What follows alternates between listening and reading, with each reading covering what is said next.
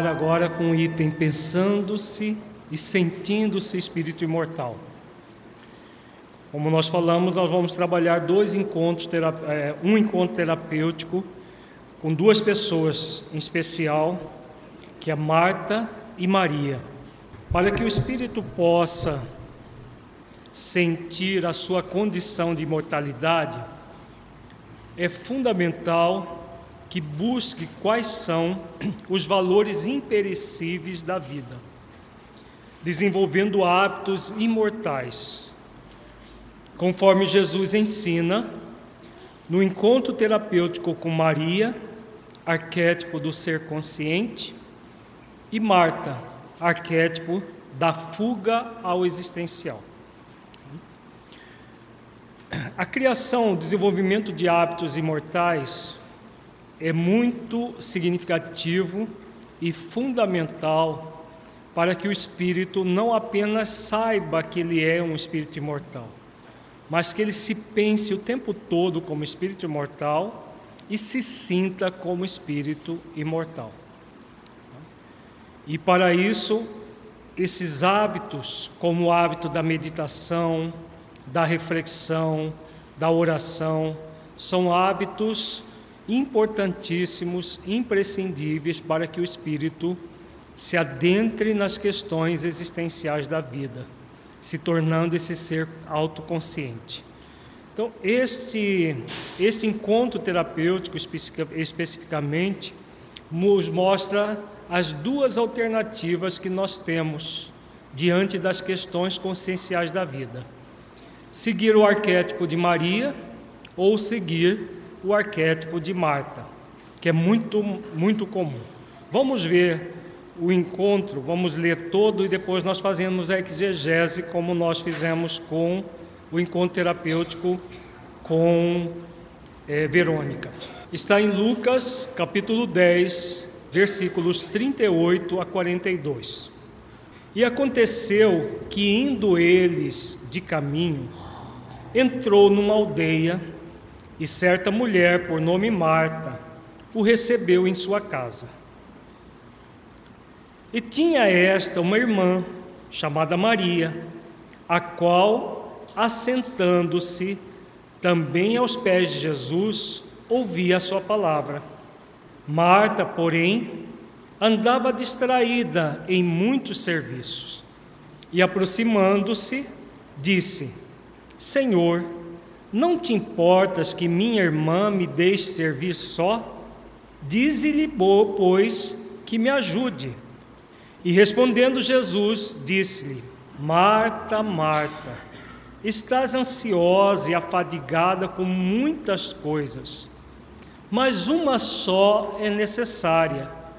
E Maria escolheu a boa parte, a qual não lhe será tirada. Então, esse é o encontro terapêutico de Jesus com Maria e Marta.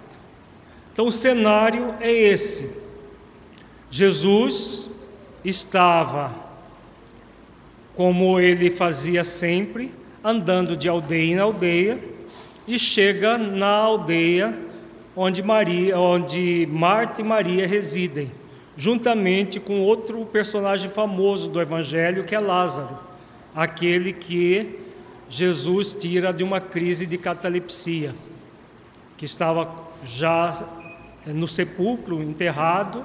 Enterrado não, naquela época não se enterrava, colocava-se as pessoas numas cavernas. E Jesus o retira da crise cataléptica, que foi visto como um milagre de, da ressurreição de Lázaro. Na verdade, Lázaro não tinha morrido, porque não haveria como voltar ao corpo mas ele estava numa, num fenômeno de catalepsia. Mas esse caso é um outro, uma outra questão desse encontro terapêutico de Jesus com Lázaro e a aparente ressuscitação de Lázaro. Maria e Marta recebem Jesus na sua casa. E aí o que acontece? Maria assenta-se aos pés de Jesus e ouve a sua palavra o que, é, o que, que estava acontecendo ali. Maria se assenta juntamente com os discípulos que, que acompanhavam Jesus. Normalmente eram do, 12 homens, né? Mais Jesus.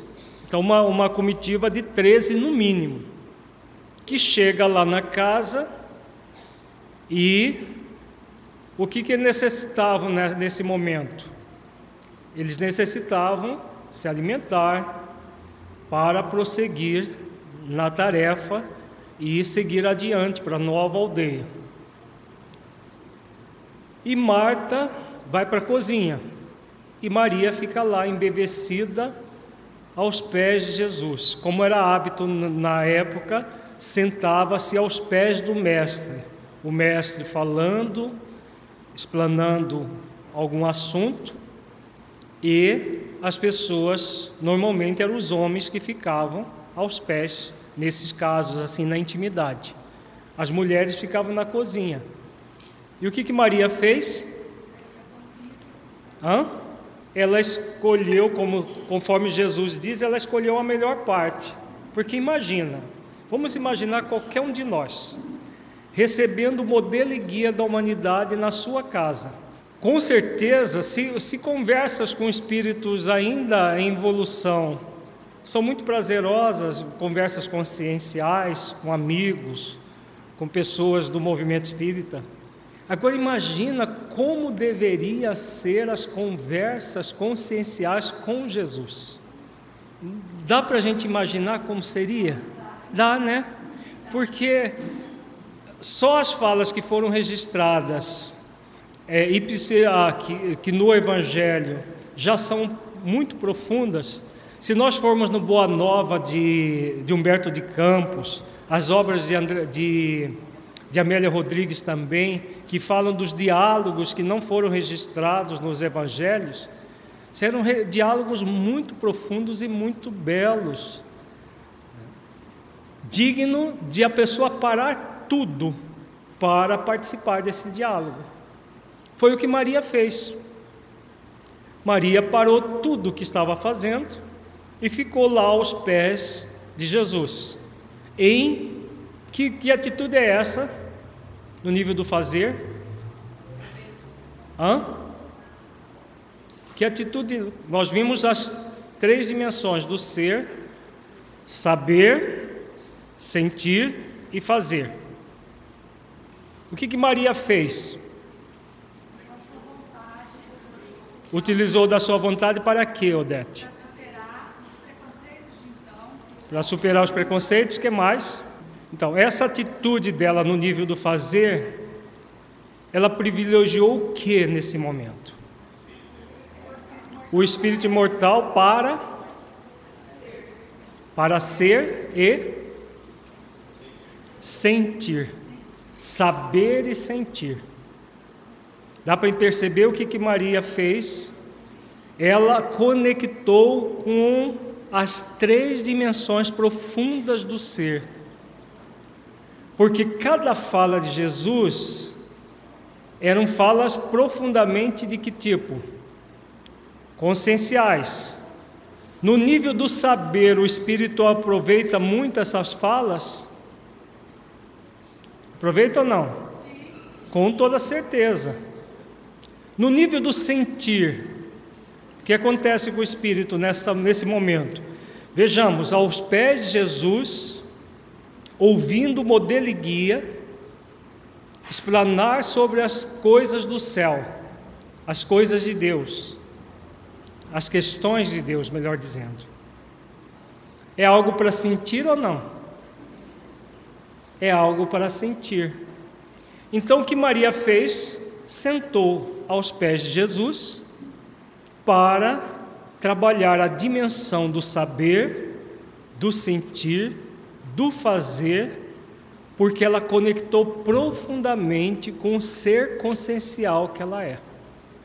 Trabalhou todas as dimensões. Faz sentido isso? Numa ocasião dessa, ou numa ocasião, por exemplo, de um encontro terapêutico como esse que nós estamos vivendo, você se oportunizar, parar um pouco com as coisas e ficar centrado em você, no nível do saber, do sentir, do fazer? Faz sentido ou não?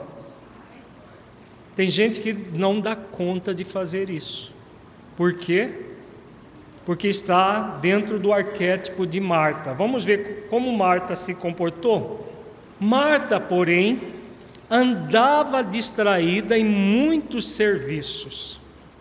E aproximando-se, disse: Senhor, não te importas que minha irmã me deixe servir só? Dize-lhe, pois, que me ajude. Vejamos com o movimento de Marta. Primeiro, ela andava distraída. O que é distração? Dentro de um nível profundo, o que é a distração? Veja bem que Marta andava distraída em muitos serviços. Como que o serviço de casa pode ser distração? Está errado essa fala de Lucas aqui, não está? Não está? Não, não está. As coisas, entre aspas, necessárias podem ser motivo de muita distração. Do que? Distração das questões existenciais e conscienciais da vida. Enquanto nós estamos focados nas coisas, o que, que acontece com o reino de Deus e a sua justiça? Não fica no segundo plano? E o que Jesus ensina? Buscai o reino de Deus e a sua justiça, e todas as coisas nos serão acrescentadas. Marta estava focada em quê? No reino de Deus e a sua justiça ou nas coisas? Ela estava focada nas coisas. Por isso que ela estava distraída em muitos serviços. Nós podemos utilizar, por exemplo, uma tarefa como no ápice para ficar distraído? Podemos, não apenas no ápice, mas qualquer tarefa no movimento espírita, nós podemos utilizar segundo o padrão de Marta e ficarmos distraídos com o próprio tarefa, a própria tarefa. E tem gente que se deslumbra com a própria tarefa que realiza, achando que está conseguindo o reino dos céus. Só vai saber no dia do juízo, se não tomar juízo antes porque está no padrão Marta, querendo as, aquilo que Maria conquistou. Né? Temos muita, muita gente ainda no padrão Marta, no arquétipo de Marta no movimento espírita, achando que a distração com as coisas, com os serviços, o fato de servir pura e simplesmente, ele gera transformação interior, não gera gera muitas vezes distração do essencial, daquilo que é a melhor parte. E aí o que, que Marta fez? Como ela estava distraída das questões existenciais e conscienciais, o que ela faz?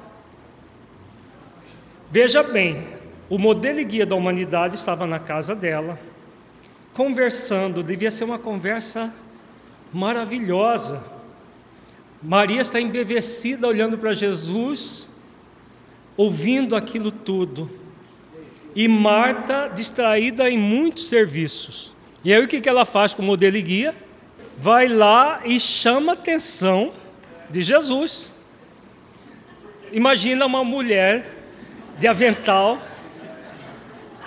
é, mão na cintura, para Jesus e blá blá blá blá blá blá blá blá. É o cenário que estava lá Marta passando uma bronca terapêutica em Jesus.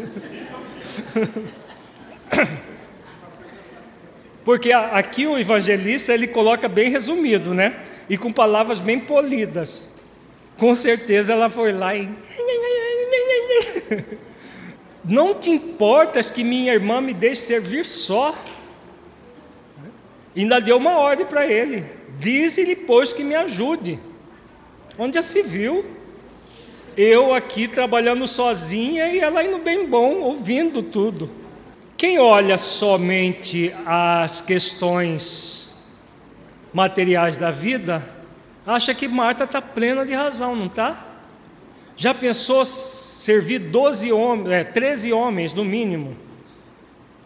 Vamos aventar a possibilidade de todos os discípulos estarem juntos com ele. 12 mais Jesus, 13.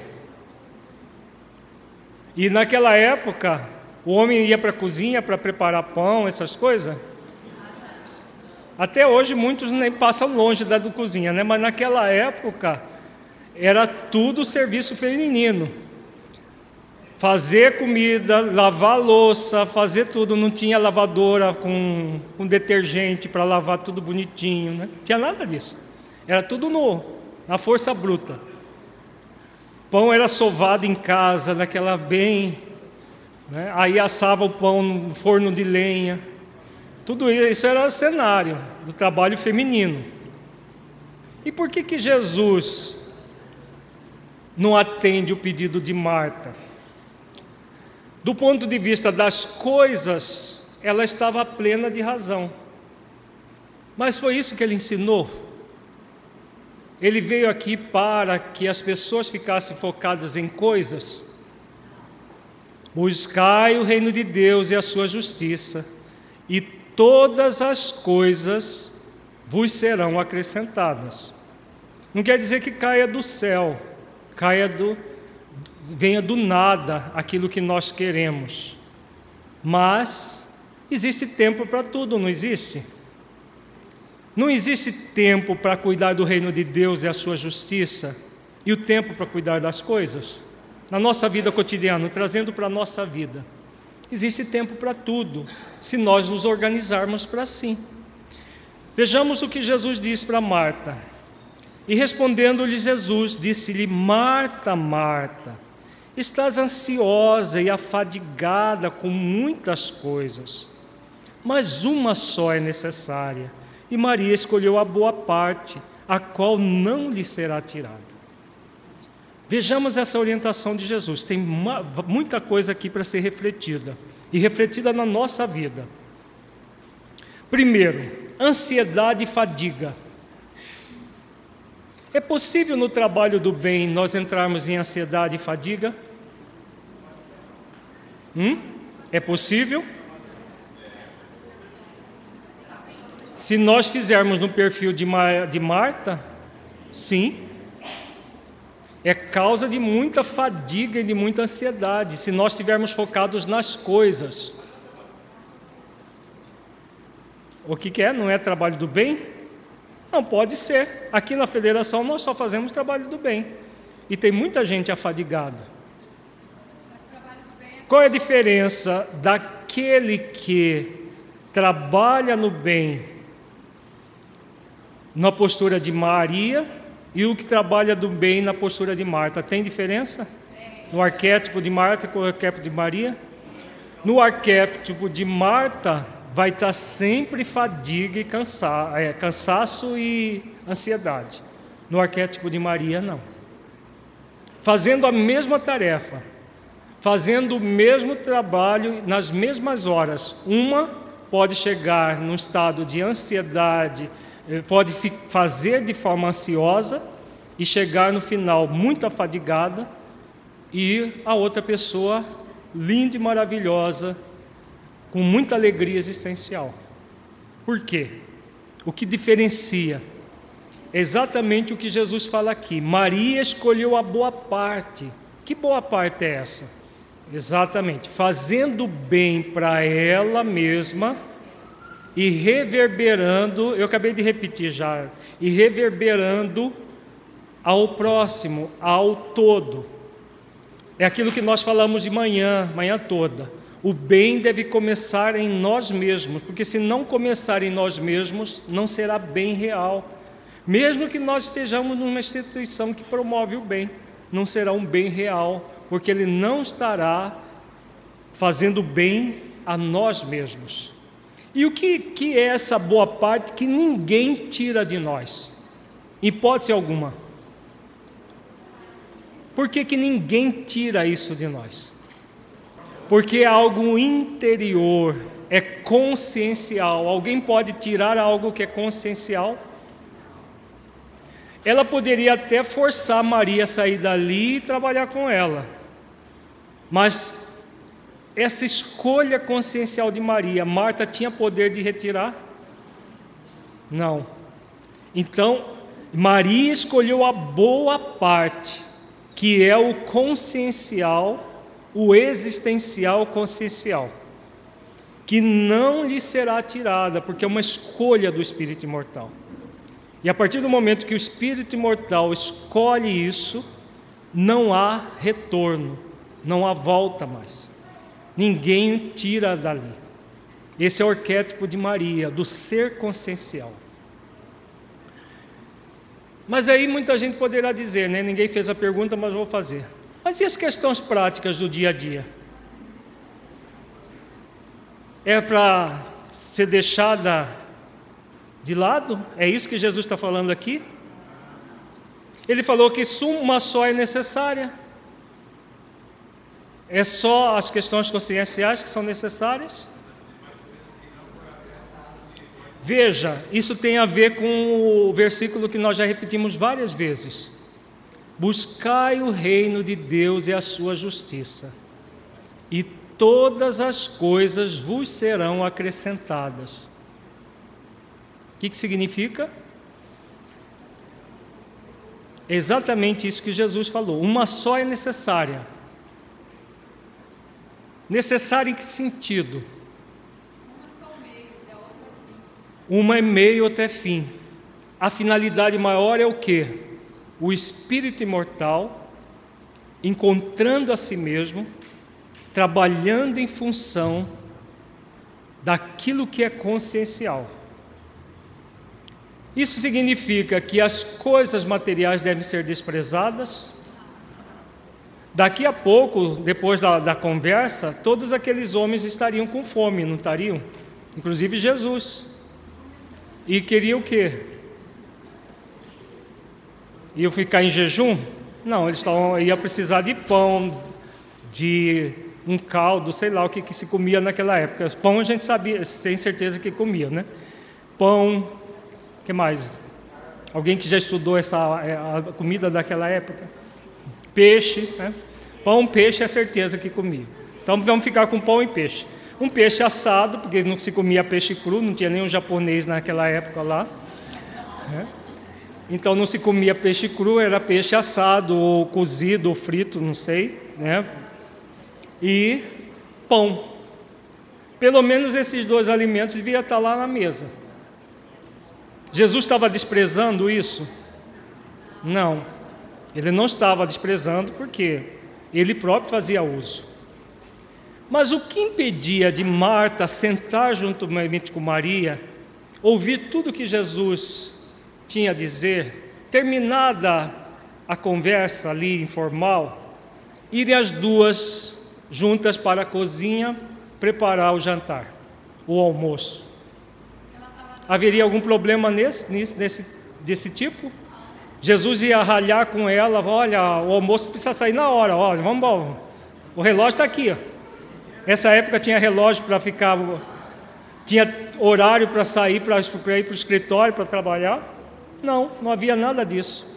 Então, qualquer hora que sa saísse a refeição, era a hora. Não era verdade?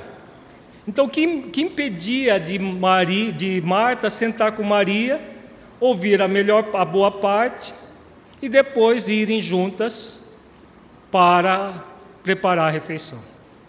Não há nada a impedir. Mas o problema não era de tempo. Qual que era o problema de Marta? A distração em muitos serviços. Mesmo que Maria fosse ajudá-la, ela estaria distraída, ela não estava, ela não estava o quê? Ela não estava conectada com a proposta de Jesus. Pode ser que depois desse fato Marta se conectou, não temos notícia no Evangelho, mas ela estava desconectada, então não havia sintonia nem para sentar e ouvir. Porque se sentasse e ouvisse, o que, que ela ia fazer?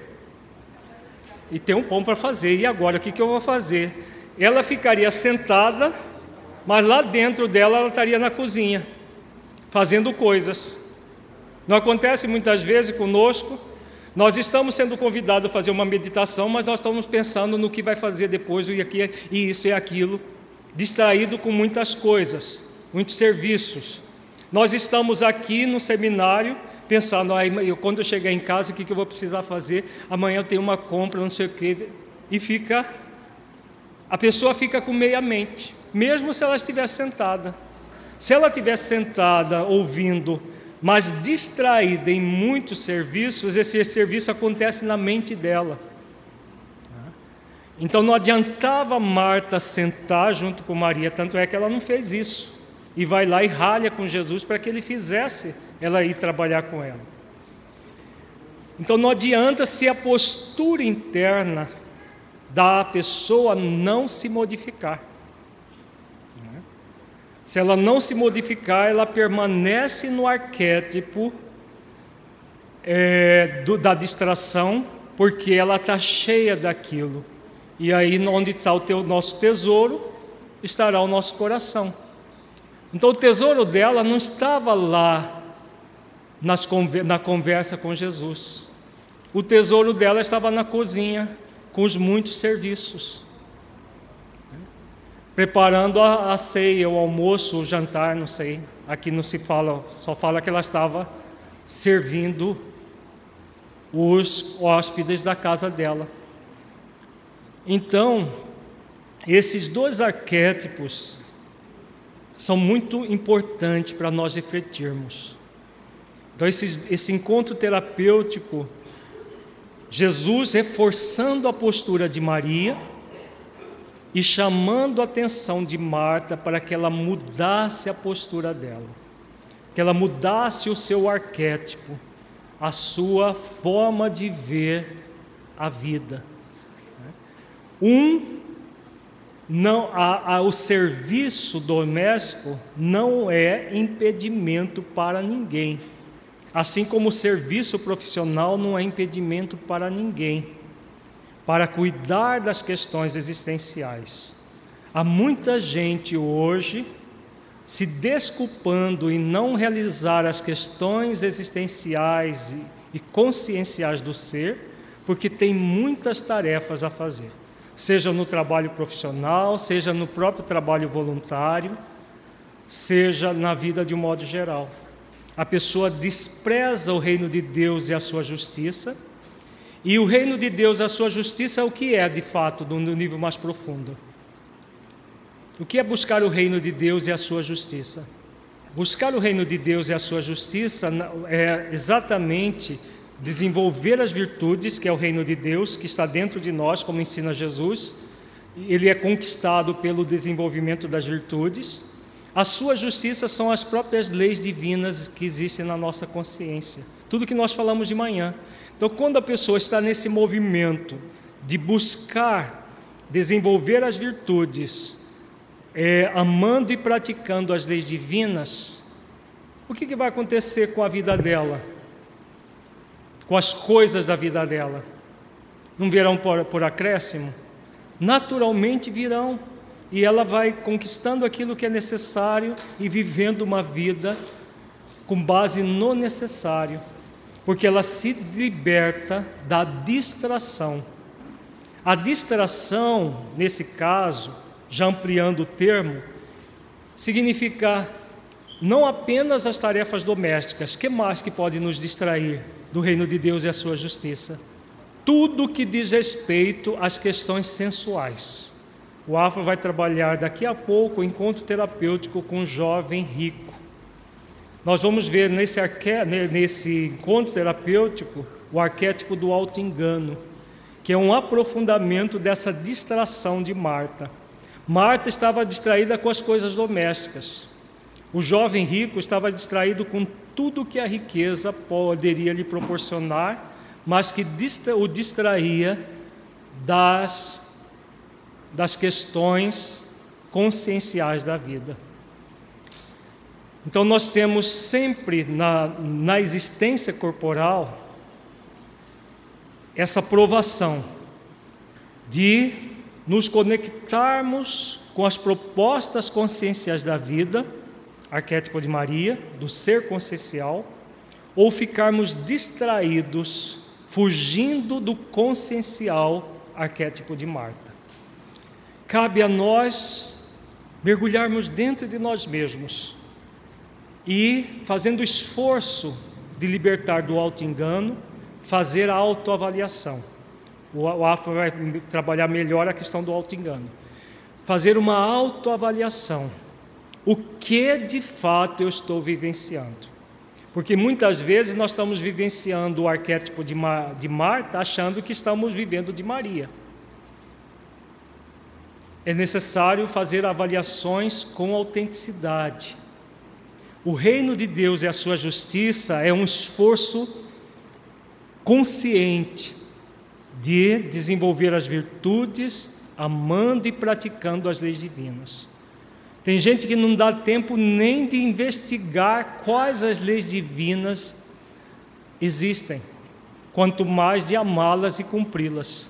Porque se nós não sabemos quais as leis que existem, como que nós vamos amar e cumprir algo que a gente nem, nem se dá oportunidade de investigar, como está lá no livro dos Espíritos?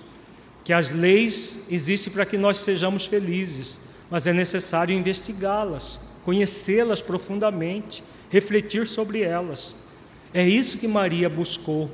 Isso que é a boa parte, que não vai ser tirada, porque quanto mais nós nos aprofundamos nessas questões para nos pensar e nos sentir espíritos imortais, mais vai ficando sedimentado em nós.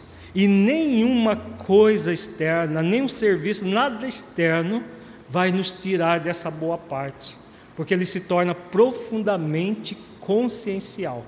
E a boa parte vai sendo cada vez mais ampliada em nós.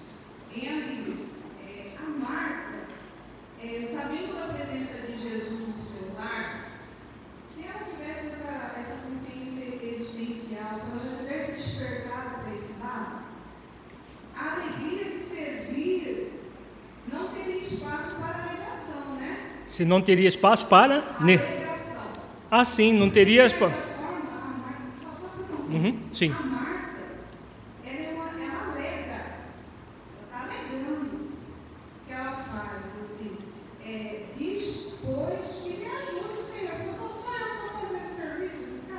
Uhum. Isso é uma maneira de alegação, né?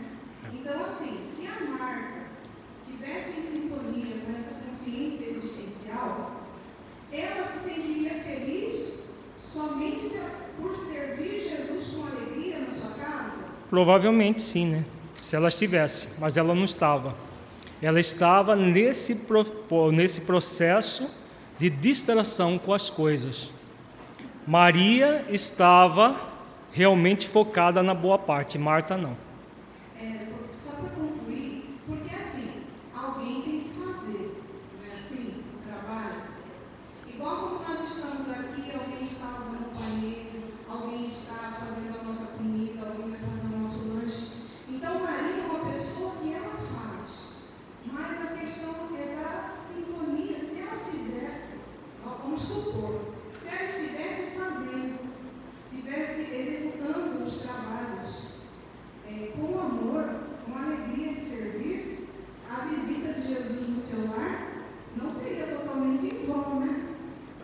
As coisas não são excludentes.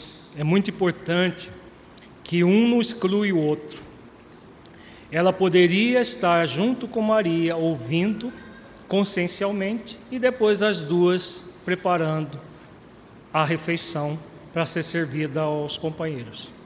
É isso que Jesus mostrou indiretamente para Marta, quando ele falou que Maria escolheu a boa parte. Ele não estava desprezando o serviço de Marta, mas estava convidando Marta a entrar nas questões conscienciais para sair daquele estado de ansiedade e de fadiga que ela vivia. Ela vivia pela metade, como muitos de nós. Passamos uma existência pela metade, ansiosos e afadigados, de coisa nenhuma de muito pouca coisa e deixando as questões existenciais, conscienciais, para o segundo plano. E todas as vezes que nós deixamos as questões existenciais e conscienciais em segundo plano, o resultado vai ser muito sofrimento para nós, até que a gente caia em si.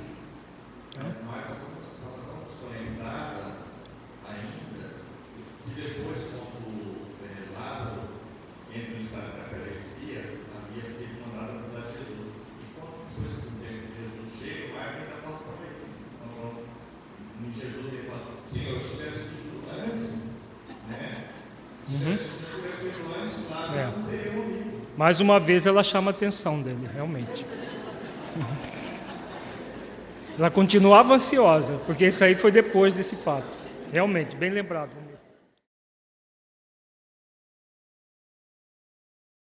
Minhas irmãs, meus irmãos, após essas emoções que agradecemos a Jesus profundamente, damos início a, a nossa parte no seminário, rogando ao Mestre que nos fortaleça, nos abençoe e nos permita falar tudo aquilo que nós também necessitamos ouvir. Se alguém lhe pedir o pão, dê o pão e oferte mais, dê de dentro do coração o amor que conduz à paz no serviço de promoção do Espírito imortal. Entrega-lhe, entrega-lhe, entrega-lhe a moral. E se vê um irmão na dor, solitário deitado ao léu, dele a bênção de um cobertor e as palavras que vêm do céu no serviço de promoção do Espírito imortal. Entrega-lhe, entrega-lhe, entrega-lhe a moral, para que aquele que receba auxílio possa sentir o seu valor, que é filho de Deus, reconheça que é seu o poder do sublime amor e trabalhe profundamente na busca da grande libertação. Caridade é o sentido da promoção. Enquanto o mundo estorcega em dor lá fora e as almas clamam e choram, pedindo arrimo e direção. Olhemos o irmão caído na estrada ele talvez ainda não saiba, mas é um governador de uma constelação. A criança que chora míngua, pedindo pai, pedindo mãe, pedindo amparo, querendo um colo fraterno, querendo um lindo coração. Pode estar hoje caída na rua, quase seminua. Ela também talvez não saiba, mas é uma governadora de uma constelação. O prisioneiro que está hoje no cárcere da própria culpa, dizendo a si mesmo que o que fez não tem desculpa, em dores profundas de maceração, nesse momento detido, em graves tormentos, conflitos, talvez ainda não saiba mas é o governador de uma constelação. E é exatamente por isso que, compreendendo o sentido profundo da promoção do espírito imortal, que somos espíritas hoje convidados a oferecer para a humanidade uma visão transformadora e libertadora. Que nenhuma das formas do pensamento até hoje na humanidade, socialmente falando, conquistou. Nenhum sistema sociológico conseguiu classificar o que a doutrina espírita veio para nortear. Nem o socialismo, nem o anarquismo, nem o capitalismo, nenhuma forma que pudesse explicar como a sociedade verdadeiramente pode conquistar a felicidade, alcançou em plenitude e em profundidade o que hoje o Espiritismo, cristianismo redivivo, alcançou. É porque todos os sistemas sociais conhecidos vão apenas nos efeitos, ficam fixados apenas em sistemas, e mesmo aqueles que poderiam ter contribuído com a humanidade em grandes ideologias do pensamento para a libertação das massas, também se detiveram nas ideias materialistas. O Espiritismo foi na causa, foi no âmago do que realmente faz com que a miséria se estenda no mundo e não apenas a miséria material. A principal de todas elas, a miséria moral. E as explicações que poderiam ter todos os filósofos, antropólogos, entendidos dos assuntos mais notáveis na área da promoção social, não podem conquistar a verdadeira iluminação se se baseiam apenas em sistemas que direcionam a economia para lá ou para cá, ou a educação apenas intelectual. O grande drama que hoje as sociedades do mundo inteiro têm passado está no núcleo do egoísmo e do orgulho no coração dos homens e mulheres que ainda não conseguem se sentir filho de Deus. Todos os ismos conhecidos se assentam nesse ponto central com exceção, claro, do Espiritismo, que tem como foco o desenvolvimento do espírito imortal. Essas outras ideologias não conseguem abarcar o profundo da alma humana, porque não conhecem Jesus. Jesus é o libertador de todos os dramas, de todas as dores de todas as misérias, de todos os famintos do mundo todo. Ele é a resposta para todas as nossas mais profundas perguntas. E o seu exemplo não se trata de um modelo e guia humano, se trata de um modelo e guia crístico, que significa para todos nós o exercício pleno da virtude sendo plenamente vivenciada como referência para todos os séculos da humanidade. É por isso que esse seminário trouxe os encontros terapêuticos com o Mestre, para nos auxiliar a congregarmos-nos hoje, enquanto seus discípulos da última hora com o intuito de compreender o que significa nos encontrarmos uns com os outros, em sistema de trabalho e cooperação, auxílio e elevação, dentro dos planos da nossa atual reencarnação. Nos encontrarmos uns com os outros no trabalho espírita e no trabalho de promoção social não é uma atividade qualquer. É uma atividade existencial.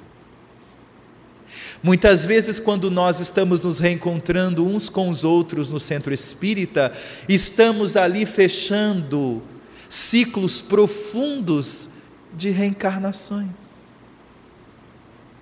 Estamos ali muitas vezes ajustando ciclos profundos de outras reencarnações.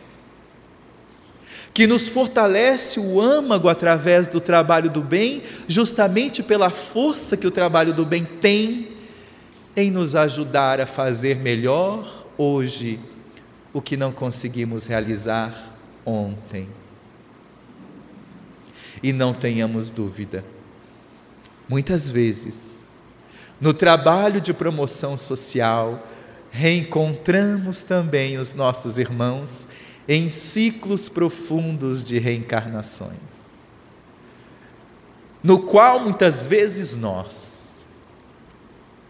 quando tínhamos a possibilidade de exercer o mandato sublime com o Cristo efetivamos, infelizmente, nossas posturas mais egoístas e tristes, desmantelando os programas que antes traçados sobre a nossa anuência, acabamos por desviar-nos e nos colocarmos, na verdade, como desertores, ainda que com títulos na terra de criaturas conhecedoras do Evangelho de Jesus, mas na intimidade, desertoras da proposta. No passado, talvez não tão longínquo assim. É por isso que volvemos hoje na presente reencarnação, fortalecidos agora com uma clareza incomum, com uma clareza singular da doutrina espírita nos oferecendo informações tão detalhadas, a ponto de sabermos consequências específicas do que acontece conosco antes, durante e depois da nossa reencarnação. Para estarmos todos nós hoje plenamente fortalecidos do nosso objetivo existencial e começarmos a reparar os ciclos retomando essas relações com novos ciclos, muito agora elevados, significativos e promotores das virtudes dentro da alma. Os nossos irmãos, que se aportam no centro espírita nos oferecendo a experiência de suas dores através de muitas deficiências de ordem social, mas das suas carências emocionais, de ordem também moral, pode ser, sem dúvida, um irmão do passado, um pai, uma mãe, um filho. Quem é esse que chega no centro espírita pedindo auxílio, pedindo amor, pedindo atenção e compreensão? Sabemos que ele veio de uma casinha pobre, de uma família talvez desregrada, e que naquele bairro carente ele pede um pouco mais de atenção porque tem tantas dificuldades e nos apresenta todas elas. Mas quem é esse espírito que chega no centro espírita pedindo a nossa atenção? Se penetrarmos no fundo de seus olhos, poderemos talvez não desvendar a sua história específica, mas poderemos sentir no fundo de nossa alma que pode se tratar de alguém muito, muito, muito próximo. Mas aqueles outros que não são tão próximos assim, são todos os filhos do Calvário. Os filhos do Calvário enviados por Jesus. Por isso mesmo, esse encontro com o moço rico vai nos ajudar a penetrarmos fundo em nós próprios, enquanto viajores de nossa consciência, para desvendarmos que seja um pouco onde ficam os movimentos dentro de nós que têm nos impedido ou nos afastado de perceber com mais clareza a presença amorosa da proposta de Jesus em nossas vidas. No processo para vivenciar a sua imortalidade, evoluir e conquistar gradualmente a felicidade, o espírito é convidado a superar uma série de entraves que ele mesmo cria ao longo de sua trajetória evolutiva. Entraves esses enraizados no nosso orgulho e enraizados no nosso egoísmo, fazendo com que nós não consigamos enxergar a profundidade do mal que muitas vezes estamos realizando e agindo em nós. Veremos a seguir uma série de obstáculos que impedem o espírito de evoluir na vertical da vida, pelo cumprimento do dever consciencial e, consequentemente, ser feliz. Existem dois níveis gerais de vida: a horizontal da vida e a vertical da vida. Na horizontal da vida, todos nós estamos inseridos. Estamos nessa presente reencarnação, situados em núcleo familiar, congregado em determinado setor de trabalho, vinculado a determinada forma de trabalho social, e fazemos um processo de realizar tudo isso.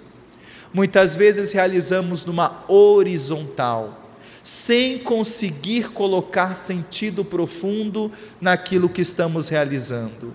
A nossa mente, ainda pensando sobre certo e errado, precisa aprofundar, deve-se aprofundar mais do que na questão certo ou errado, deve-se aprofundar na questão do bem e começar a observar onde existe o bem e onde está a ausência do bem dentro de nós, que chamamos mal.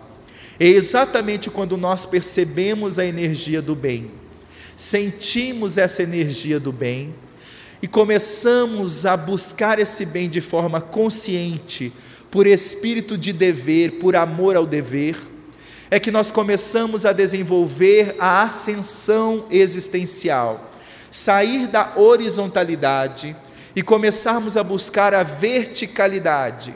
É o espírito agindo com consciência espiritual, sabendo o que está realizando, o que realmente veio para realizar em termos reencarnatórios. Ele está realizando o seu propósito existencial. E este propósito existencial ilumina as relações que ele faz na forma horizontal. Na forma horizontal, as relações é com ele e com o outro. Nós e o outro, mas essa relação horizontal, ela deve ganhar uma qualidade na vertical. Quando fica apenas na horizontal, fica uma relação apenas de proximidade aparente. Quando ela ganha uma qualidade vertical, ela fica numa relação de proximidade intensa, existencial. Então, se o trabalhador do ápice vai oferecer uma lição, vai oferecer que seja o pão, vai oferecer que seja qualquer coisa da atividade do ápice, o trabalhador do ápice sabe que naquele momento ele está diante de um espírito imortal. Ele está diante de um futuro governador de uma galáxia. Ele está diante de um filho de Deus ele está diante de um espírito cheio de potencialidades sublimes. Então, a sua relação amorosa com este espírito vai muito além do ponto em que ele está vendo esse espírito. Não é o problema que o espírito está apresentando ali socialmente na hora. Não é se o espírito está na idade tal ou se está na idade qual. É o momento em que nós estamos com ele naquele momento. É um encontro terapêutico. É o momento de sentirmos e de realizarmos o encontro terapêutico. Entretanto, é necessário superarmos o auto-engano. Um dos mais graves obstáculos que o espírito imortal em evolução cria para si mesmo é o auto-engano. No encontro terapêutico com o jovem príncipe, arquétipo do auto-engano, Jesus ensina como se libertar desse entrave. Está registrado em Lucas 18, capítulo 18, versículo 18 a 24. E perguntou-lhe um certo príncipe, dizendo: Bom mestre, que hei de fazer para herdar a vida eterna? Jesus lhe disse: Por que me chamas bom? Ninguém há bom senão um que é Deus. Essa é uma passagem singular porque aqui nós vamos ver uma questão peculiar que é o interesse do príncipe. Qual é o interesse do príncipe? Herdar. Veja que ele já era rico materialmente, muito possivelmente era um príncipe jovem, aqui diz, muito jovem até, com os seus 19 anos, talvez no máximo. E nesse momento ele está preocupado com heranças. Só que aqui ele diz herdar a vida eterna. A preocupação dele está em alguma coisa que ele vai fazer ou que ele vai receber. Viu só? O foco do príncipe não é, Senhor, o que eu devo me esforçar o máximo ele quer saber o que ele deve fazer para herdar a vida eterna. Jesus diz aqui, respondendo uma questão peculiar que é o adjetivo bom. Por que me chamas bom? Ninguém é bom senão um, que é Deus. Interessante que Jesus não se ateve à pergunta em si do príncipe. Jesus se ateve ao adjetivo do que o príncipe disse dele. O príncipe perguntou uma coisa, e Jesus ficou atento a outra coisa. Por quê? Vamos ver. A pergunta do jovem príncipe estava permeada de expectativas sobre o reino dos céus e a vida eterna. Ele possuía a ilusão costumeira da grande maioria. E sua juventude era um troféu que exibia diante das riquezas exteriores que não lhe acalmavam a sede de paz. Então vejamos, estava num perfil completamente horizontal ele achou interessante a proposta de Jesus, foi até o Mestre, mas com o mesmo nível de visão horizontal. Por quê? Porque é do arquétipo do auto-engano conseguir até estabelecer relações de assuntos, entre aspas, interessados sobre assuntos espirituais. Então, falar de assuntos espirituais é plenamente possível para as pessoas que estão num processo de auto-engano. Porque assuntos espirituais pode ser compreendido ou entendido, melhor dizendo, apenas com o intelecto. Podemos pegar o Evangelho segundo o Espiritismo e intelectualmente entendermos o que significa certos conceitos. Porque conceito é uma coisa que se entende com o intelecto. Agora, entender a profundidade no nível da vivência só através de realmente um movimento reflexivo.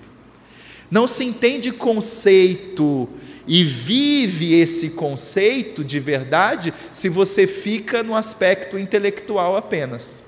Se você já se nós já conseguimos adentrarmos nos aspectos da vivência desses conceitos, é porque não ficou no plano do intelectual. Começou já a ir para o plano vivencial por mecanismos reflexivos do espírito. Mas esse jovem não. Ele estava já informado de assuntos espirituais de Jesus, mas mantinha apenas a ideia fixada nos conceitos. Animado para conquistar a confiança de Jesus, inquire o mestre com um adjetivo bom, a fim de impressionar a opinião de Jesus. O mestre, porém, não lhe retribui o elogio superficial com demonstrações de aceitação à colocação do jovem, mas admoesta-o sabiamente, alertando-o da artimanha de que o jovem estava investido e direcionando para Deus o adjetivo que o jovem o havia tentado impressionar. Ah, então é por isso que Jesus não se ateve a responder a pergunta do jovem primeiro. Primeiro, ele se ateve a fazer uma pergunta da pergunta, chamada contra-pergunta. Isso ele fez também para Saulo de Tarso na estrada de Damasco, no qual, com Saulo de Tarso, o que, que ele pergunta? Saulo, Saulo, por que me persegues? Vamos ver também Jesus fazendo isso com Públio Lentulus, no livro Há Dois Mil Anos. Quando então ele pergunta, primeira coisa que ele diz ao senador Públio Lentulus, quando vai procurar Jesus para obter a cura da sua filhinha Flávia. Ao ver o senador Públio Lentulus, o que Jesus diz? Senador, por que me procuras? Novamente ele pergunta: por quê? E aqui nós vamos ver o adjetivo: por que me chamas bom? O que, que significa a pergunta por quê no aspecto do diálogo terapêutico? Toda vez que uma pessoa pergunta por quê, de forma profunda e sábia, que é o caso sempre de Jesus. Ela quer saber, no caso aqui, a intenção que te levou a falar o que você falou. Qual é a sua profunda intenção com tudo isso? Então, para Saulo de Tarso, ele pergunta: por que me persegues? Qual a tua intenção? Não estás interessado em servir a Deus, as leis? Perceba se tua intenção realmente está servindo a Deus e as leis. Quando vai a Públio Lentulus e pergunta: Por que me procuras, senador? vai na intenção profunda do senador Públio Lentulus para saber se ele estava realmente procurando Jesus com todo nível de sinceridade e humildade ou se estava envergonhado de aparecer publicamente ao lado de Jesus. E ele estava envergonhado de aparecer publicamente ao lado de Jesus. E a esse jovem Jesus vai fundo na pergunta: por que me chamas bom? O jovem já queria impressionar Jesus, soltando o adjetivo bom como se pudesse, através do elogio, ter algum nível de vantagem com o mestre. Então ele vai no âmago. Qual é a tua intenção com isso? É realmente considerar-me alguém que pode auxiliar no teu desenvolvimento espiritual? Ou você quer fazer algum tipo de barganha com o reino dos céus? O auto-engano tem esse movimento de barganha. Por isso, aquele que faz, mesmo no trabalho espírita, mesmo no centro espírita, mesmo com muitas atividades espíritas, fazendo muita coisa, mas a pessoa não se faz com aquilo que ela faz, ela não se torna alguém melhor com aquilo que ela realiza, ela está fazendo o quê? Se auto-enganando. O mestre sempre estava plenamente consciente das intenções alheias. Foi a primeira demonstração de auto-engano do jovem, sem se dar conta da própria ingenuidade em fazer-se dissimulado perante Jesus. Então nós temos aqui, agora nós vimos o arquétipo de Marta. Marta não foi dissimulada com Jesus. Ela estava profundamente espontânea na sua colocação. Aqui nós temos o ego mascarado. Nós temos um fator de dissimulação. Querendo colocar diante de Jesus, na sua proposta, como se pudesse enganar o Mestre. O auto-engano é um vício do nosso ego muito perigoso, porque ele não dá demonstrações nítidas como a espontaneidade do arquétipo de Marta, que podendo fazer uma autoanálise sincera, é capaz de perceber com mais facilidade os níveis de ignorância que está vivendo. O auto-engano, ele se fixa na aparência. E quando se fixa na aparência, sente um prazer secundário com essa aparência. E por isso mesmo é para o espírito um grande desafio começar a perceber o mal que esse comportamento de aparências exteriores traz a ele mesmo. Por causa desse prazer secundário, vamos dizer assim, dessas questões desse prazer secundário que a pessoa vai sentindo em aparentar, estar diante das opiniões dos outros, receber de certa forma dos outros que está agradando o que os outros pensam, reforçando nela mesma essa aparência, o auto-engano se instala nesses fios delicados, complexos das emoções permissivas do nosso ser. E se instalando nesses delicados e complexas engrenagens das emoções permissivas, vamos acabando por viver muitas vezes anos, décadas, reencarnação, reencarnações, sem nos darmos conta do alto engano. Para podermos dissolver com profundidade o alto engano, é preciso que nós façamos uma verdadeira proposta interior de autenticidade. Nós vamos ver isso no decorrer desse encontro. Quando o jovem busca a presença do Mestre, colocando imprevidentemente as palavras superficiais, recebe de Jesus a pergunta terapêutica levando-o para dentro dele mesmo, a fim de perceber o real motivo de suas intenções.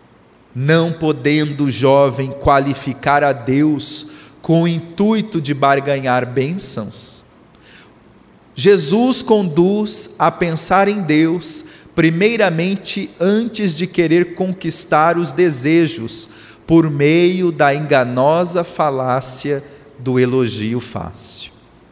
Em momento algum, verificaremos Jesus compactuando com o elogio fácil.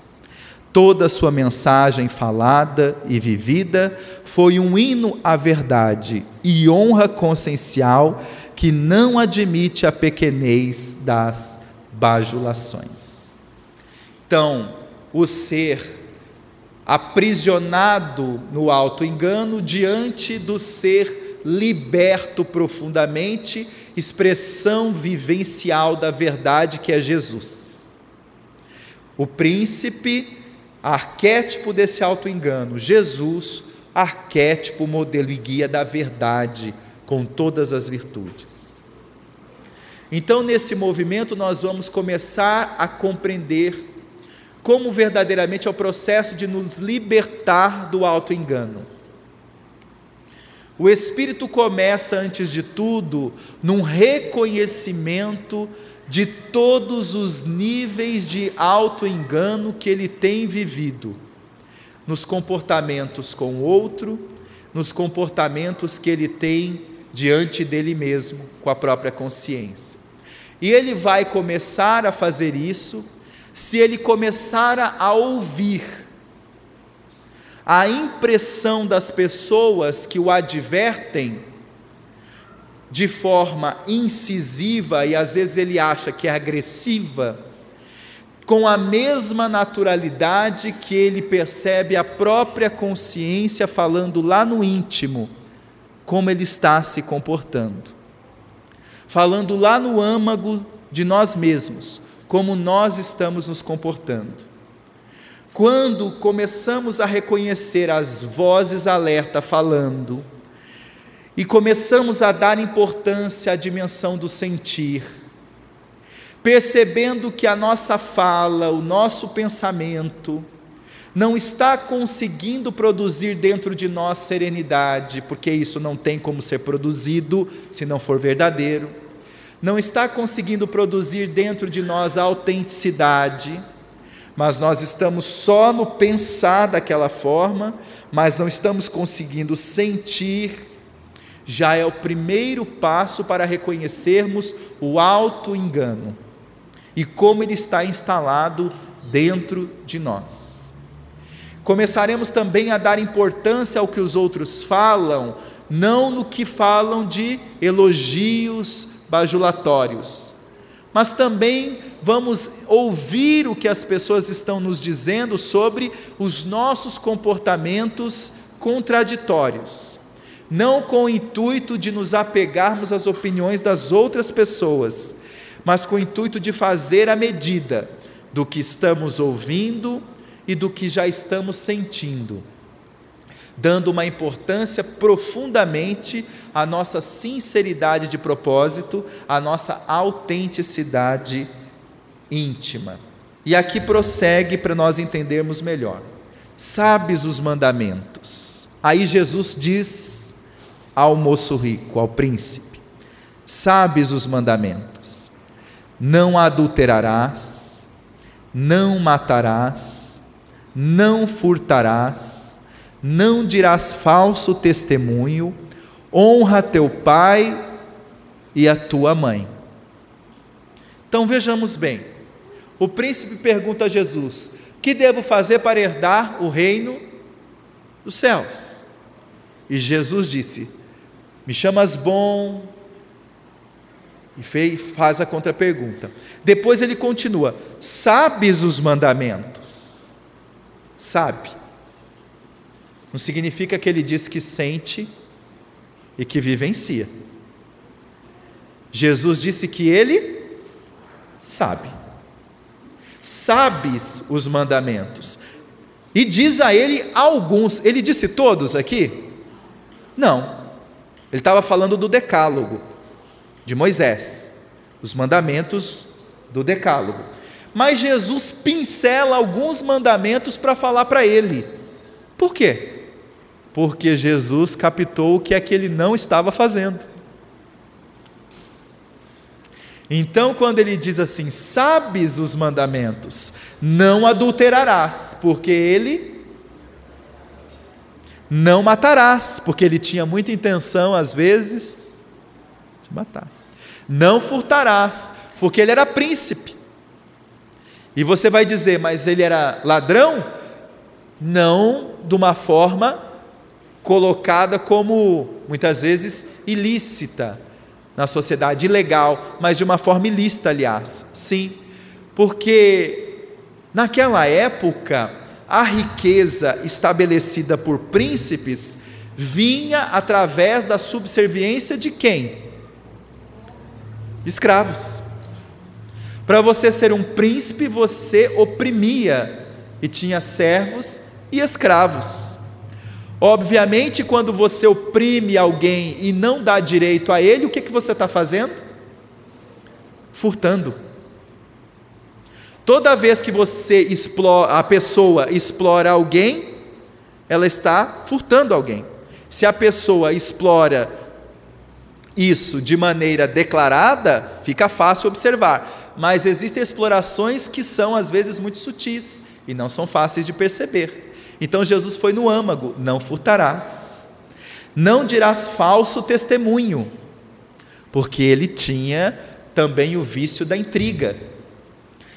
Honra teu pai e tua mãe, porque ele também muitas vezes estava se desfazendo e descumprindo o dever filial com o pai e com a mãe. E Jesus diz isso para ele. A solicitação sábia do Mestre Jesus ao jovem rico levou a dar-se conta de pequeninas e significativas atitudes que o jovem se permitia realizar em profundo processo de auto-engano. Vocês imaginam, meus irmãos, o choque que ele deve ter levado? Quando Jesus disse: Sabes os mandamentos? E começou a pincelar. E ele foi se dando conta, porque uma coisa é nós, na categoria humana, falarmos para o outro alguma coisa que a gente verifica no outro que o outro pode melhorar. Nós temos um magnetismo muito limitado enquanto criatura humana. Precisamos, agora, façamos um exercício de estender um pouco, pela força da nossa imaginação, o magnetismo da verdade personificada falando com ele.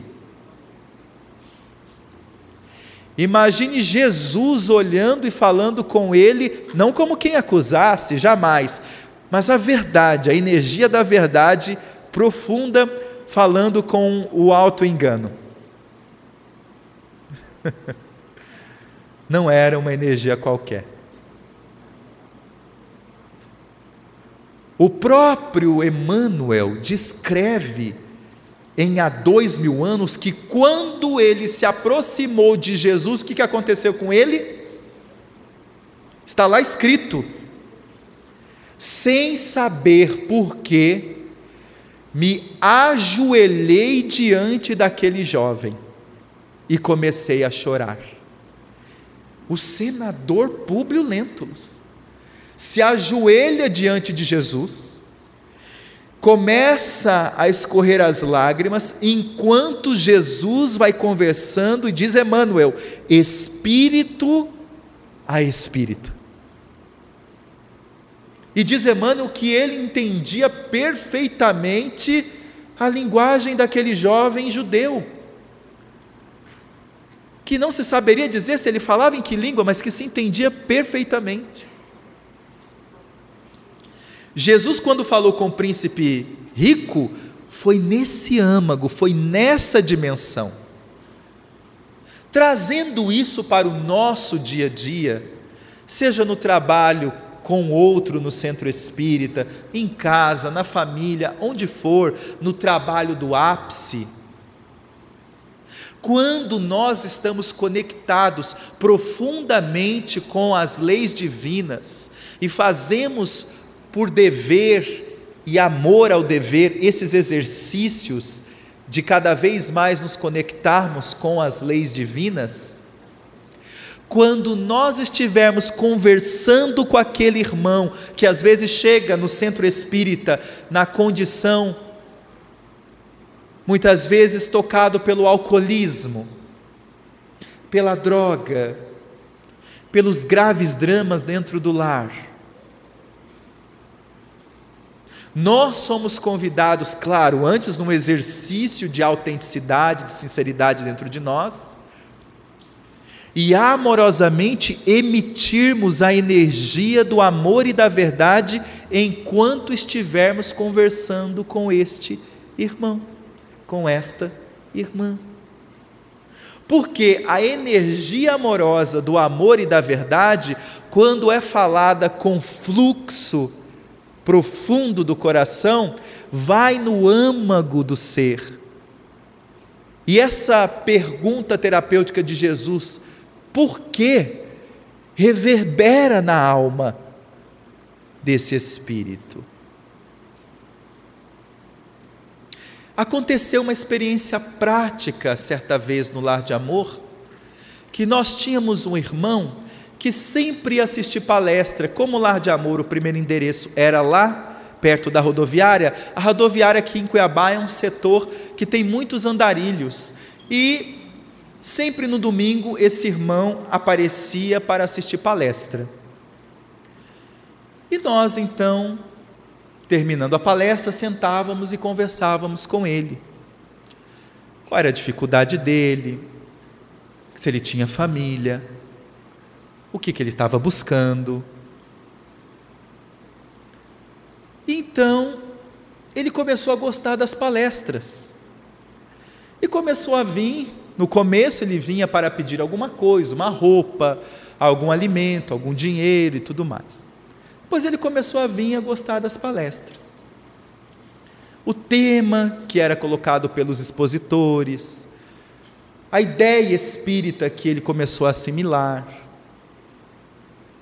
Mas foi justamente num dia em que ele foi ver uma palestra que falava desse processo de reparação, quando a pessoa está no estado de culpa muito grande e que todos têm direito a reparar, todos têm direito a reiniciar, a dar um novo caminho. Ele nunca havia tido essa visão da lei de misericórdia, então foi falado da lei de misericórdia.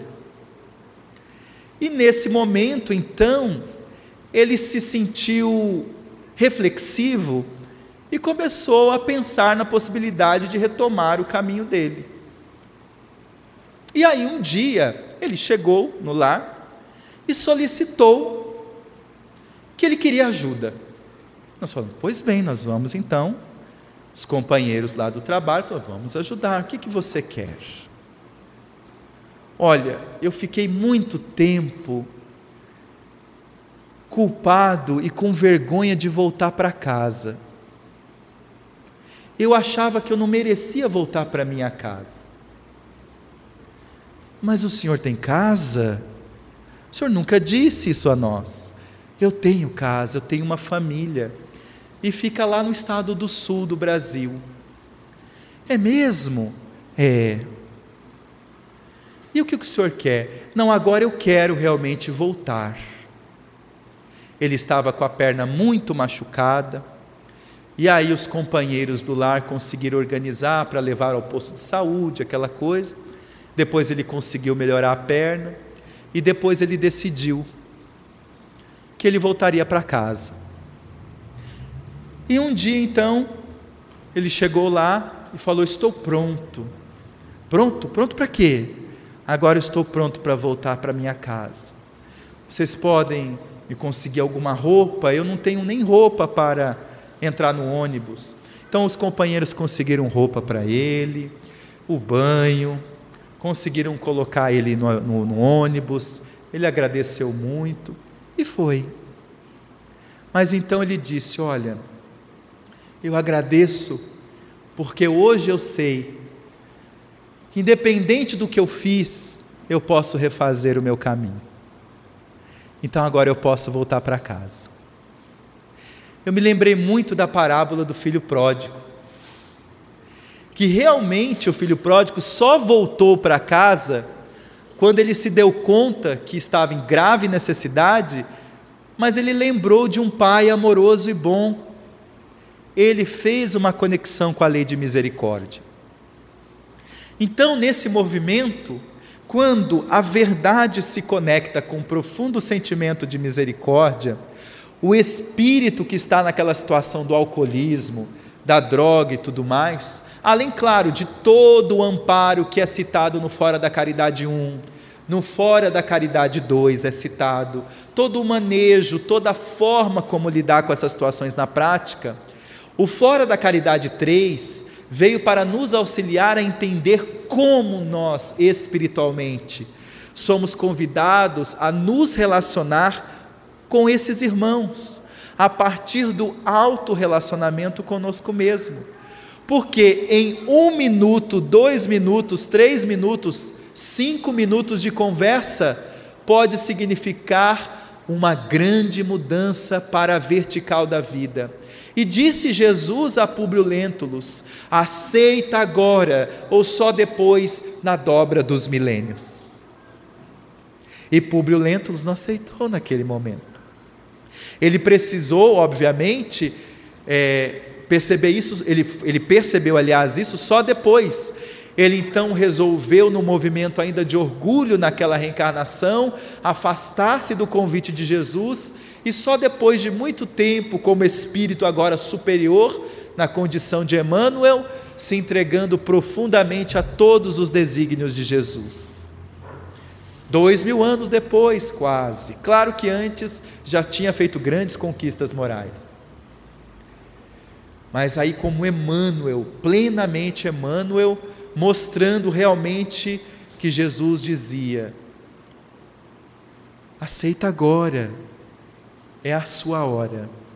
Então, este convite, ele vai no âmago da alma, para a superação do auto-engano. O jovem de porte atlético e atraente se fazia amante de muitas mulheres, acreditando usufruir um direito em pleno auto-engano hedonista. Então ele vivia com o seu porte atlético e atraente, e diz também Amélia Rodrigues em Primícias do Reino, mais detalhada essa história, que ele estava no movimento de auto-engano hedonista fazia um culto ao seu próprio corpo, um culto à sua própria imagem. É uma das características da aparência que nós falamos, que pode vir da aparência exterior, o movimento da pessoa fazer um culto ao próprio corpo, ou da aparência psicológica, a pessoa fazer um culto à sua persona, ao seu nome, à sua projeção em relação ao que os outros pensam dela mesma. Também é um movimento de auto-engano hedonista. E é um movimento de apego, de grande apego. Nós vamos ver como Jesus convidou ele a se desapegar. A sua atitude imprevidente e desrespeitosa para com as mulheres levavam algumas delas a situações de transtornos afetivos. Olha lá, não adulterarás. Porque ele estava naquele movimento de auto-engano hedonista e ele se fazia como se fosse ali um Dom Juan, não é? Ele então achava-se que podia desfazer do sentimento de todas as mulheres que ele encontrava. As situações de transtorno afetivos, pelo desprezo que ele mantinha para com elas, depois de lhes usar sexualmente.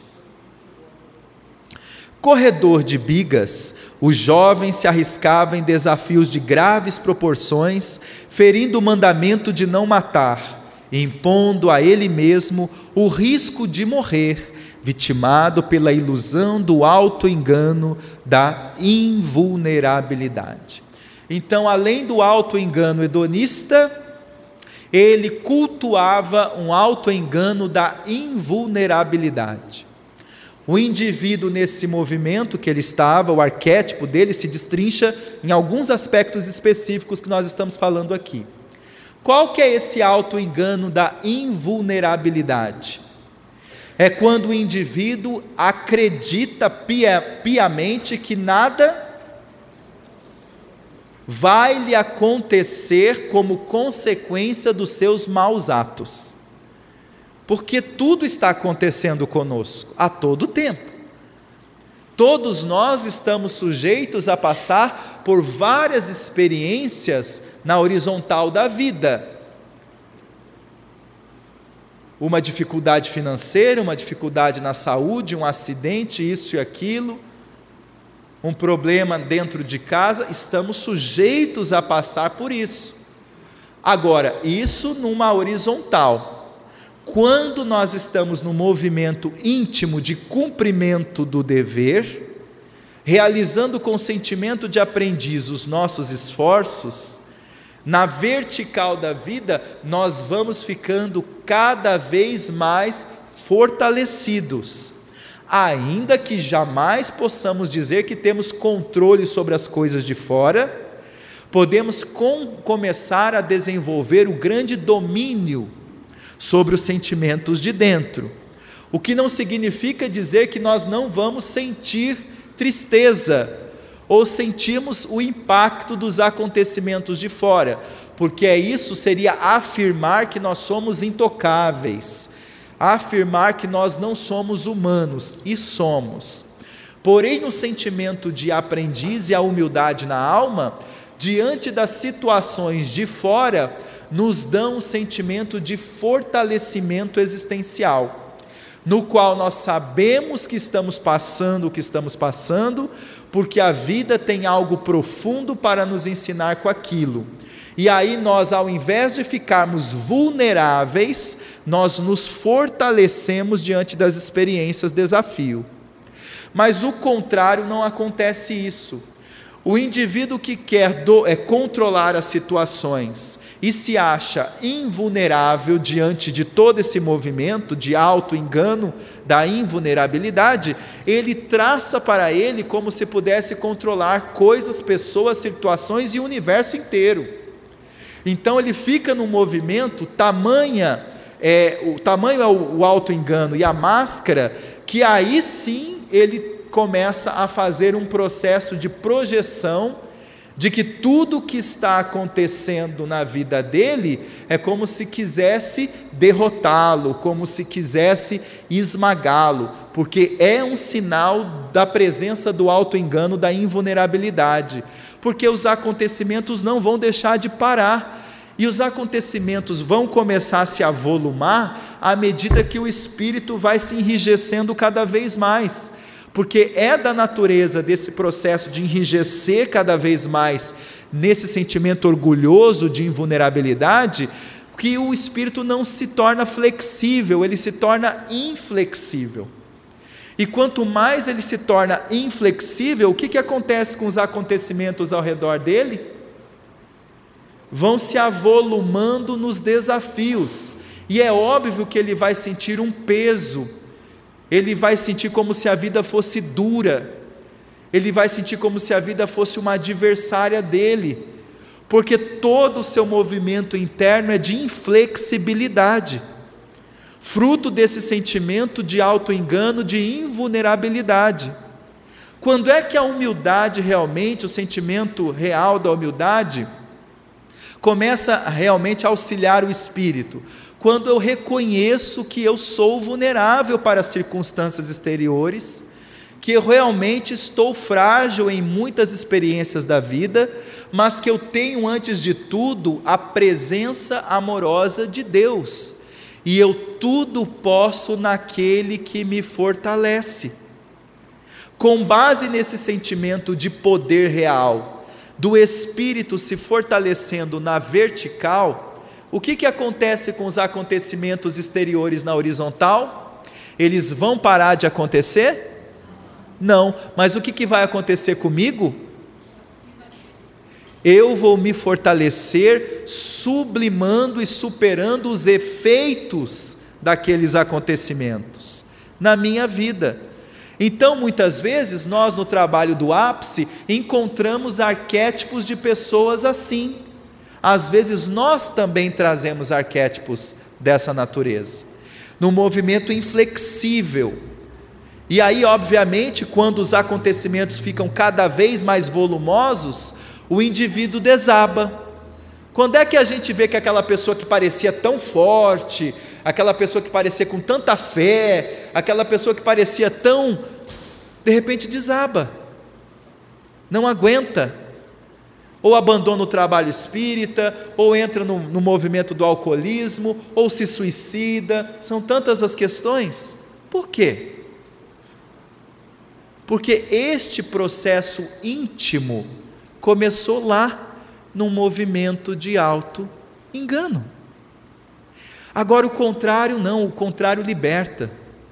Se para cada experiência que nós tivermos, nós reconhecermos a nossa fragilidade diante daquela experiência, o que que o indivíduo que humildemente reconhece a sua fragilidade faz?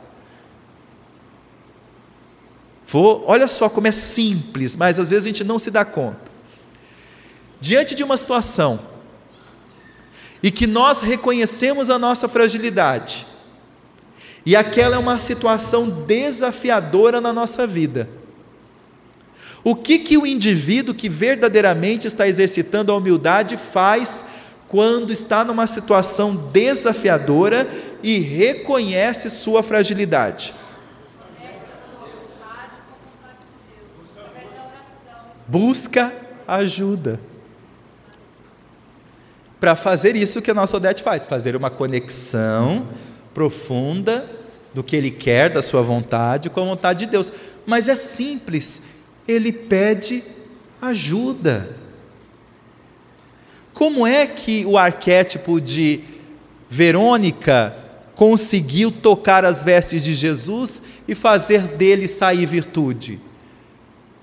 Porque antes de tudo ela reconheceu a sua fragilidade. Mas você sabe por que, que nós trabalhadores, às vezes no movimento espírita, não agimos assim? Porque o movimento do auto-engano faz com que nós acreditemos erroneamente que nós espíritas não devemos pedir ajuda uns para os outros, jamais. O que é que vão pensar de mim? O que é que vai acontecer se descobrir que eu estou com esse problema? Vão dizer que eu estou obsediado, que eu vou para um umbral. Que eu estou com a reencarnação perdida, vão me afastar do trabalho. E é esse sim uma das grandes, uma das grandes armadilhas que o autoengano nos coloca. Porque se nós estamos no trabalho de fraternidade, é para auxiliarmos uns aos outros na lei de cooperação. O espírita, ele é convidado a fazer sim, não esse movimento de é, fraqueza egóica, qualquer coisa, ah, eu não aguento, que é o chamado, a chamada vitimização. Aí já entra no oposto, já entra num outro movimento da vitimização. Não. O espírita consciente, ele reconhece suas fragilidades, mas ele não se sente vítima ele se sente responsável pelas fragilidades que traz e que é convidado a fortalecer-se. Qual é a utilidade de nós reconhecermos nossas fragilidades? É só pedir ajuda? Pedir ajuda é uma ferramenta, pedir ajuda é um meio apenas. Qual é a finalidade de nós reconhecermos nossas fragilidades?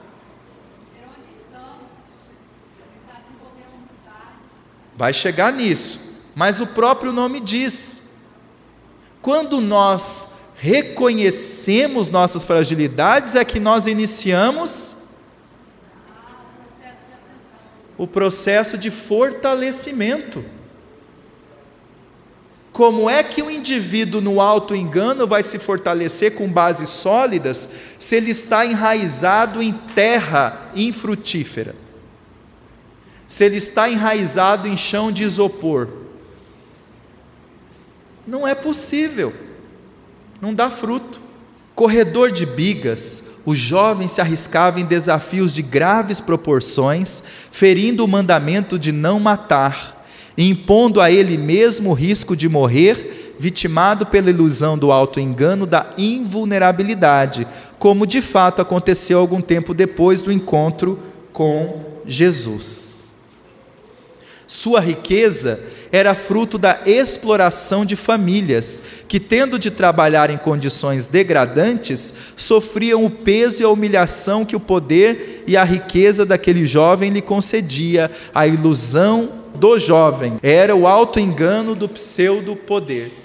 Auto-engano hedonista, culto à sua própria imagem, que aprofunda no auto-engano da invulnerabilidade Eu que me cultuo tanto, nunca vou ser atingido por ninguém. Por quê? Porque eu tenho um poder supremo sobre as coisas. Vê que o ciclo se completa? O auto-engano, ele forma um ciclo vicioso. Eles se, eles se ligam. O movimento hedonista de se cultuar tanto fisicamente quanto na persona, se aprofunda na ideia de que ele é invulnerável, nada me atinge. Então, no caso aqui específico, ele fazia a corrida de bigas. Então, o que, que ele achava? Que toda vez, não importa os riscos que ele corresse, ele era um príncipe, ele era um grande corredor de bigas. Vai morrer o cavalo, vai destruir a carruagem, vai acabar com tudo, mas eu Fico aqui. Por quê? Porque é o sentimento do auto-engano da invulnerabilidade. E olha, vamos prestar atenção. Levando isso para o trabalho do ápice. É muito importante nós, enquanto trabalhadores do ápice, em outros setores, prestarmos atenção aos sinais ao nosso redor.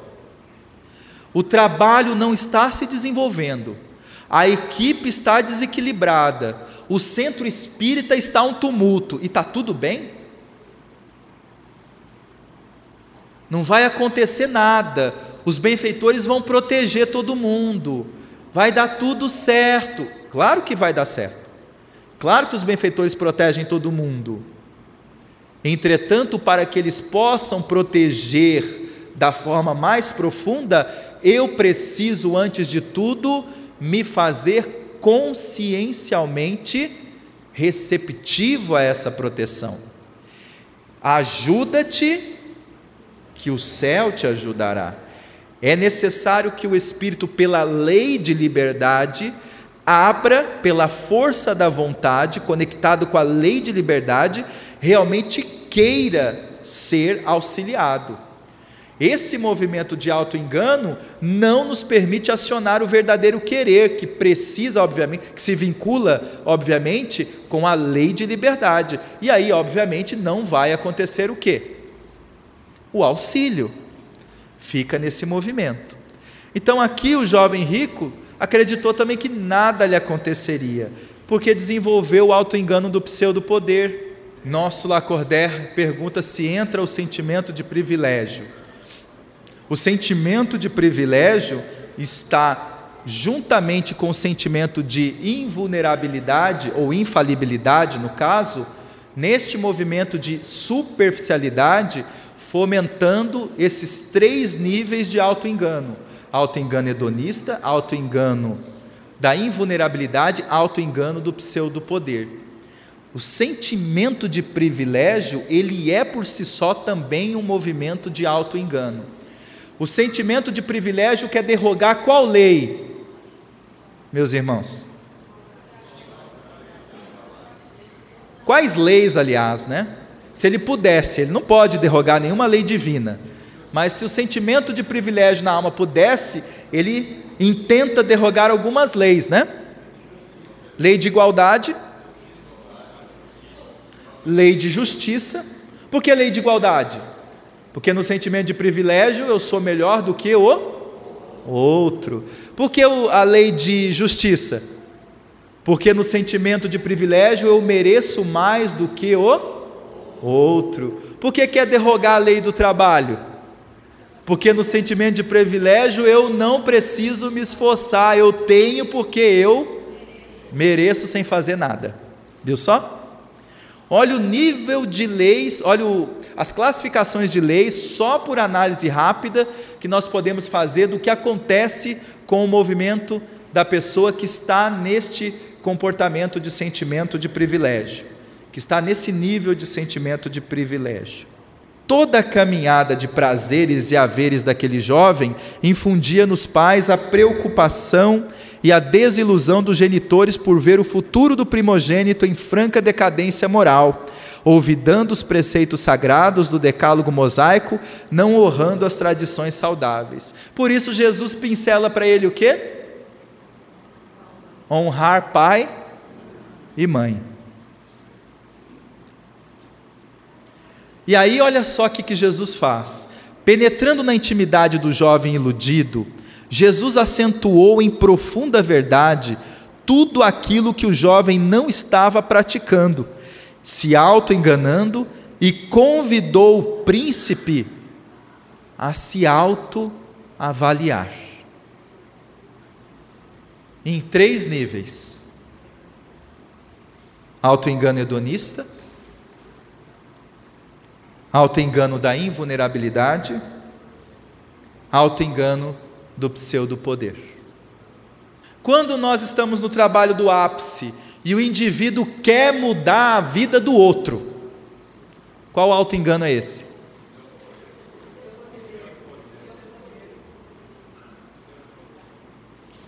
Quando o indivíduo, ah, o trabalhador no trabalho do ápice, ele não toma os critérios necessários para auxiliar aquela comunidade e muitas vezes coloca as pessoas que ele está auxiliando em alguma situação indevida. Por exemplo, é muito importante que no trabalho do ápice nós saibamos auxiliar o indivíduo sem criar dependência, mas a desenvolver autonomia para que o indivíduo sinta o valor de filho de Deus que ele é. Por quê? Em termos psicológicos, quando o indivíduo se sente dependente, o que, que acontece com os fatores do dever na alma? O dever, segundo Lázaro no Evangelho segundo o Espiritismo, é o aguilhão da consciência, guardião da probidade interior. O dever, ele é o movimento da alma que faz o que no espírito imortal? Aciona o que? Quando nós acionamos o dever na nossa consciência, nós começamos a receber o que? Direitos. Dever e direito está vinculado a qual lei? Lei. Justiça. Ora, o direito do indivíduo se sentir filho de Deus e sentir o valor que ele é, começa quando? Quando ele oportuniza realizar-se deveres. É aí que é acionado o direito de se sentir filho de Deus. Quando ele começa a acionar os deveres dentro da consciência, de realizar os esforços dentro dele, virtuosos. Aí nós começamos a nos sentir filhos de Deus, porque lá na consciência o dever abraça o direito, o direito abraça o dever. E num bailado sublime entre direitos e deveres dentro da consciência, as engrenagens dos sentimentos profundos são acionadas. É aí que nós começamos a sentir o direito. Por exemplo, nós sabemos que Deus é nosso Pai, que nós somos filhos de Deus. Sabemos, sim ou não? Sim. Mas nós nos sentimos filhos de Deus? Sempre. Ué, como assim? Se a gente sabe que somos filhos de se nós sabemos que somos filhos de Deus, por que nós não sentimos filhos de Deus? Tem diferença? Tem. Porque saber está no, no patamar do nível do conceito, do conhecer. Mas sentir é uma posição acionada através do dever, que aciona o direito de nós nos sentirmos filho de Deus. Ou seja, a dádiva já está conosco. Porém, para que nós possamos desfrutar desse tesouro do reino dos céus, é preciso realizar os deveres. Quando o indivíduo está nesse movimento da invulnerabilidade, ele não faz isso, nem do pseudo-poder, nem do movimento hedonista.